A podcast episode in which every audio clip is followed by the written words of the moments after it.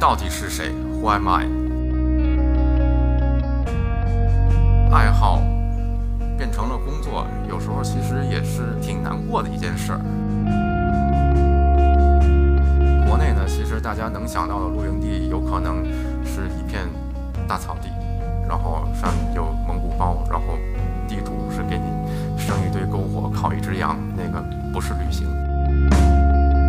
我们不一定去到任何地方都要住最贵最好的度假酒店等等，其实我们可以完全带上自己的帐篷，可以和最美的风景、最好的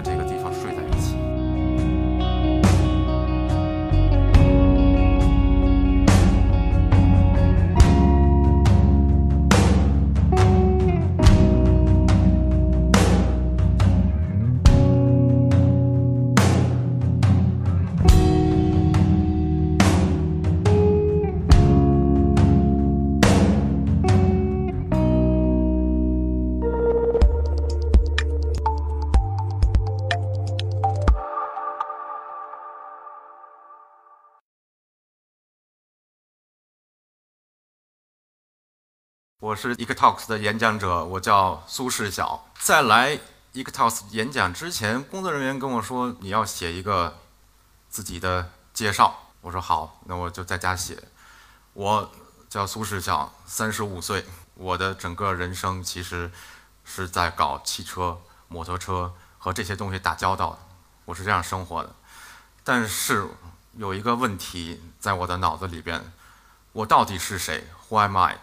我做了各种各样的工作，但是我又没有一个像很多人对自己的介绍，我是什么什么专家，就职于哪个哪个公司，我是 CEO，我是创始人等等。所以我在家列了几个关键字。那我的三重身份，我上学的时候呢是在北京电影学院，然后美术专业。离开学校之后，很遗憾没能完全做电影相关的工作。嗯，迫于经济压力，然后我去了一个呃小的广告公司去上班。我的工作呢是做设计师，然后呢也会拍一些纪录片，每天很很辛苦、很努力的在工作。我原本以为人生就这样了，但是有一天我拍了一个非常有意思的汽车运动的活动，然后在金港赛车场。那一天我完全看呆了，我觉得这个太太帅了，我不要再回到办公室了。所以说，我想尽一切方法，然后和这些赛道上认识的人和他们做朋友，想办法讨好他们。我如何能够像你们一样坐进赛车，然后开始我的汽车运动生活？因为这也是我想了很多年，从儿时的一个梦想。男孩嘛，大概都是非常喜欢这些机械类的这些运动。隔了一段时间，那我终于参加了这个汽车运动培训，开始了我的汽车运动道路。为了有一个里程碑式的。这么一个纪念，所以我卖掉了所有之前拍摄的设备，然后离开了原来的公司，告别了原来的客户。我说我要专心去做汽车运动了。这个汽车运动一做就是十几年。然后我的第二个身份呢，其实就是做了车手。在做车手的这个过程中，运气还挺好，因为一个新人，然后你到汽车运动里边，你需要很多的这个精力、财力，然后去支持到你的训练。当我临近这个生活过不下去的时候，然后我。被汽车厂商选中了，然后做他们的这个赛道培训师，一干就是十几年。中间呢，我是在很多的这个一线品牌、汽车运动品牌来来工作。然后呢，我的工作就是开着他们的车，用最好的一个极限驾驶状态，在赛道上带大家体验这些车的极限性能。然后我觉得，好像这个每天在赛道上的生活还是差了一点儿。而且我之前又在广告公司工作了一。很长一段时间，我在想，那能不能把我原来的这些工作带到现在的工作里边，让我能够赚更多的钱，然后能支持到我的这个汽车运动，让我有钱去去比赛。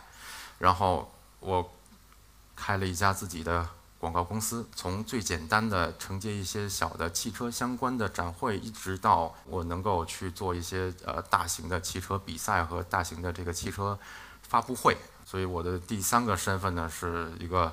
二手的导演，然后来指导和策划大型的这些呃活动。有人问我你每天生活是什么样？其实我就想了想，我也不知道。于是我在胸前挂了一颗 GoPro，然后记录每天自己生活到底是什么画面最多。看了一下，还是汽车，果然是我的真爱。只要不出差，只要是能够在北京，然后我一定会去赛车场，亲手去调自己的车，然后保证每天有足够多的时间是在赛道上训练。我跑过呃拉力赛和漂移赛等等。有时候想一想，我爱好变成了工作，有时候其实也是挺挺难过的一件事儿。于是呢，我就在寻求新的突破点。那我除了在赛道上驾驶以外，我还能够去做什么？而且又不离开我喜欢的这些汽车、摩托车。于是我还是特别没出息的选择了这个和汽车、摩托车在一起的去旅行，去世界上各个地方。我觉得在赛道上可以施展自己非常非常好的青春，但是青春呢也不应该只浪费在这一个地方，能够趁年轻去看更多更好的世界。而且呢，我也会用。和别人不一样的一些旅行方法，比如说东南亚国家，那我就选用当地人最常用的出行方式，我会骑摩托车。那比如说我去一些欧美国家，我会用当地人最常见的这些旅行方法，我会找一台这个呃露营房车，会全程睡在车上。为了也是要一些小小的这个仪式感，在每一个国家我都会对角线或者是环形的去去穿越。家里放了一张非常大的地图，那每去到一个地方。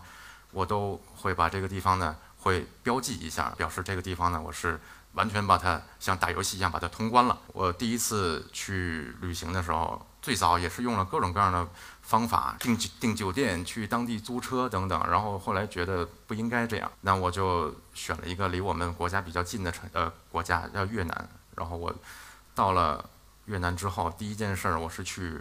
二手车市场买了一台两百美金的摩托车，我用这台车把整个越南从河内一直骑到胡志明，然后沿着它的这个海岸线走，全程包括走错路，然后找餐厅等等，我走了一共将近两千八百多公里。路上其实也会有一些想象不到的意外，甚至是摔断了腿等等，但是这一切都是旅行中非常好玩的地方。我在。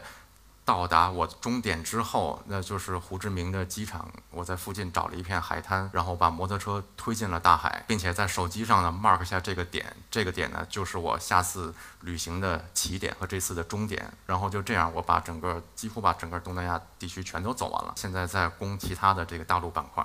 我想把我的这个旅行方式带给大家，所以呢，我提了一个。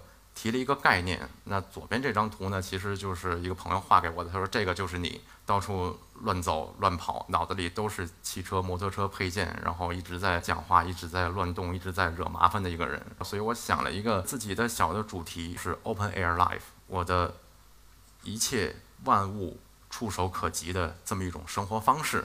我们不一定去到任何地方都要住最贵最好的度假酒店等等，其实我们可以完全带上自己的。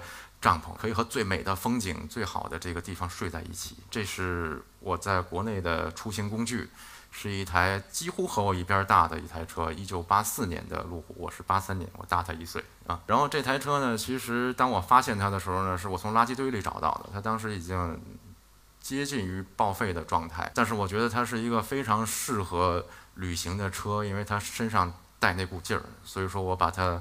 买回了家，并且用了三年的时间去完全拆散翻新，然后让它能够达到长途旅行的这么一个车况。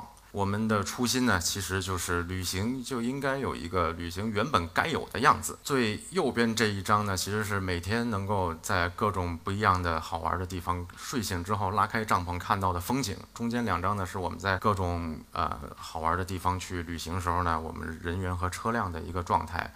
而最左边这一张呢，是一个还没完成的旅行，然后我在德国买了一台更老的七十年代的一台露营的面包车，然后它里边配备了很多的，包括床啊，然后包括灶台啊，包括这个呃可以取水的这些东西。然后我其实是想进再进行一次这个属于自己的呃欧亚穿越的路线。其实我周围人呢也一直在在投诉我说这个你自己去了这么多好玩的地方，然后我们都每天待在办公室，所以我决定为此呢。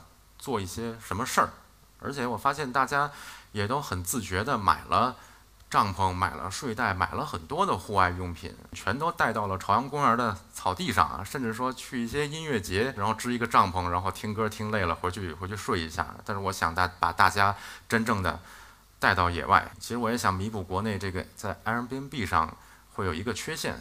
因为在在国外，我们很容易就找到一些非常有意思。我们可以住古堡，可以住农场，甚至会有一些特色的服务。比如说，我的朋友跟我讲，我他他在德国，然后住了一个住了一个农场，农场的老板，然后你住他的地方，然后他可以带你去开他的直升机，而且呢，他自己有一条赛车的这个赛道，他可以用他的赛车带你去做一天的这个体验。那我是想能够有机会。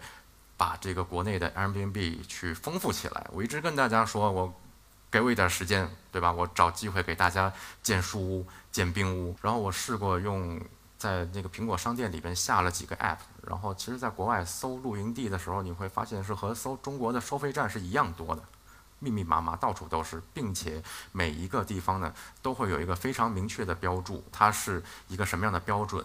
然后可不可以洗澡？可以提供什么样的餐食服务？人真的是做的做的非常的好。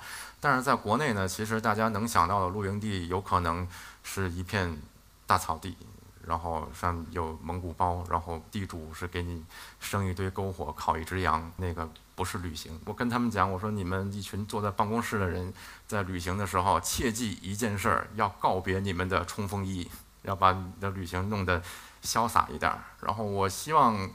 通过我的这个经验分享之后，大家每个人呢都能够有一场有准备的说走就走的旅程，而且呢是一场有个人风格、有个人标签，然后不需要冲锋衣的旅行。谢谢。